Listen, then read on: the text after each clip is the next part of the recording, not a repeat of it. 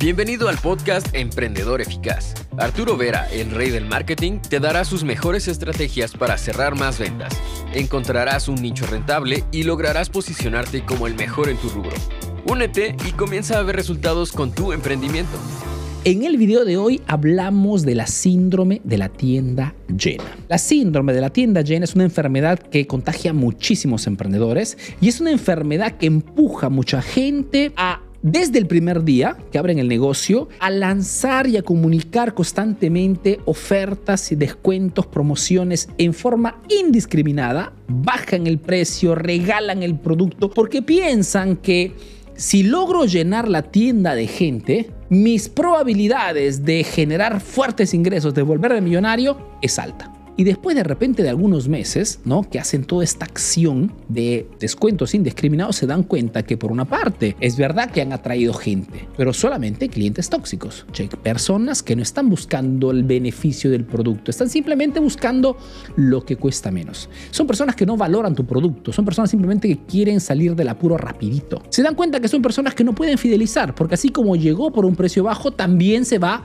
por otro precio bajo de la competencia y sobre todo se dan cuenta a un cierto punto de que es verdad que vendo volumen, pero si como no he hecho mis cuentas, no he hecho bien, no, he verificado mis números, no estoy ganando dinero, efectivamente. Si al final de mes tengo que sacar los impuestos, el pago a los empleados, el alquiler, al final me quedo en cero. Esta es la síndrome de la tienda llena y te invito, lógicamente, si tienes un emprendimiento, a estar muy atentos a cuándo quieres hacer promociones, ofertas, hacerlos con estrategia. Y en este video te comparto 3, 4 puntos que pueden ser súper útiles para no caer en esta enfermedad de la síndrome de la tienda llena. Primera cosa, por ejemplo, cuando quieres hacer ofertas y descuentos, ok, porque quien hace marketing también hace ofertas, también hace descuentos, pero no en forma indiscriminada. Se hacen siempre promociones y descuentos utilizando dos cosas, pero uno, un motivo que justifique ese precio y dos, la escasez. ¿Qué significa dar un motivo? Significa que si tú no quieres caer en esta, en esta enfermedad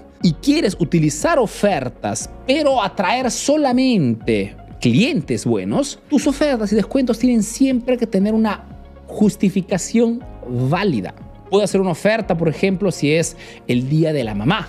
Solamente en ese, en ese, tiempo específico, solamente para, para las mamás, ¿ok? Muy específicos. Puede hacer de repente ofertas si tenemos que celebrar el aniversario del punto de venta. Hay una justificación importante, pero no pueden haber ofertas simplemente porque necesito vender, porque no transmites exclusividad, transmites que estás desesperado, ¿ok? Son dos cosas importantes. Y número dos, además de un motivo, tienes que trabajar sobre la escasez. Mejor dicho, hacer entender a la gente que esa promoción, esa oferta es limitada. Si hago una oferta y vendo estos plumones a un precio súper descontado, solamente el plumón rojo para que sea súper específico, durará la oferta solamente dos días. Durará solamente algunas horas. La escasez es otro elemento que caracteriza esas ofertas y promociones de personas que conocen de marketing. Porque tengo que, tengo que proteger mi reputación. Tengo que proteger ese valor percibido de mi marca. Porque acuérdate que las personas allá afuera pueden percibirte como exclusivo o masivo. Si eres exclusivo, puedes siempre vender con precios más altos. Si eres masivo, la gente te comparará con todos los demás que venden productos similares a los tuyos. Acuérdate, primer punto, tiene que ser una cosa que tenga un motivo y número dos, tiene que ser algo muy escaso, limitado en el tiempo. Otra cosa, por ejemplo, que tienes que tomar en consideración es que tienes que conocer tus números. Cuando se hacen ofertas, promociones muy agresivas, que se tienen que hacer, lógicamente, para mover los números, tenemos que acordarnos que esa promoción, esa oferta, uno tiene que tener como protagonista, como producto servicio, algo con fuerte demanda. Número dos, tenemos que comprender que si de repente hacemos una oferta muy agresiva, no estaremos generando realmente ganancias con ese producto. Por ende, nuestro objetivo no será el de venderle ese producto al cliente. Será solamente una excusa para que el cliente entre a mi punto de venta o me contacte a través de WhatsApp, si por ejemplo vendemos en, en línea. Y nuestro objetivo es el de proponer a ese cliente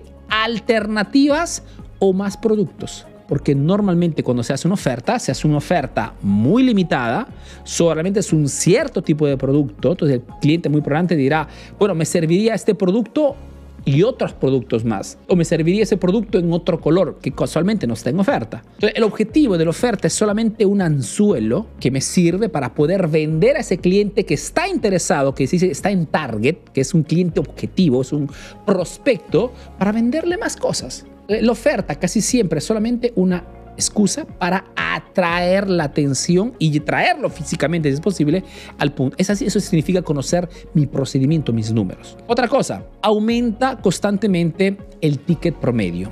¿Qué significa? Significa que tienes que obsesionarte que cada cliente que compra un producto X o Y compre también el producto N o M. Tienes que acostumbrar a tu equipo de venta o a tus colaboradores a que cada persona que compra algo le venga siempre, constantemente, propuesto un producto adicional, un producto relacionado algo que me permita de aumentar el ticket promedio. En consecuencia o en alternativa podrías también a todos los clientes que compran un producto darles de repente un cupón descuento por una compra sucesiva, siempre una promoción solamente para él si hace una compra en los próximos 10 días, en los próximos 5 días.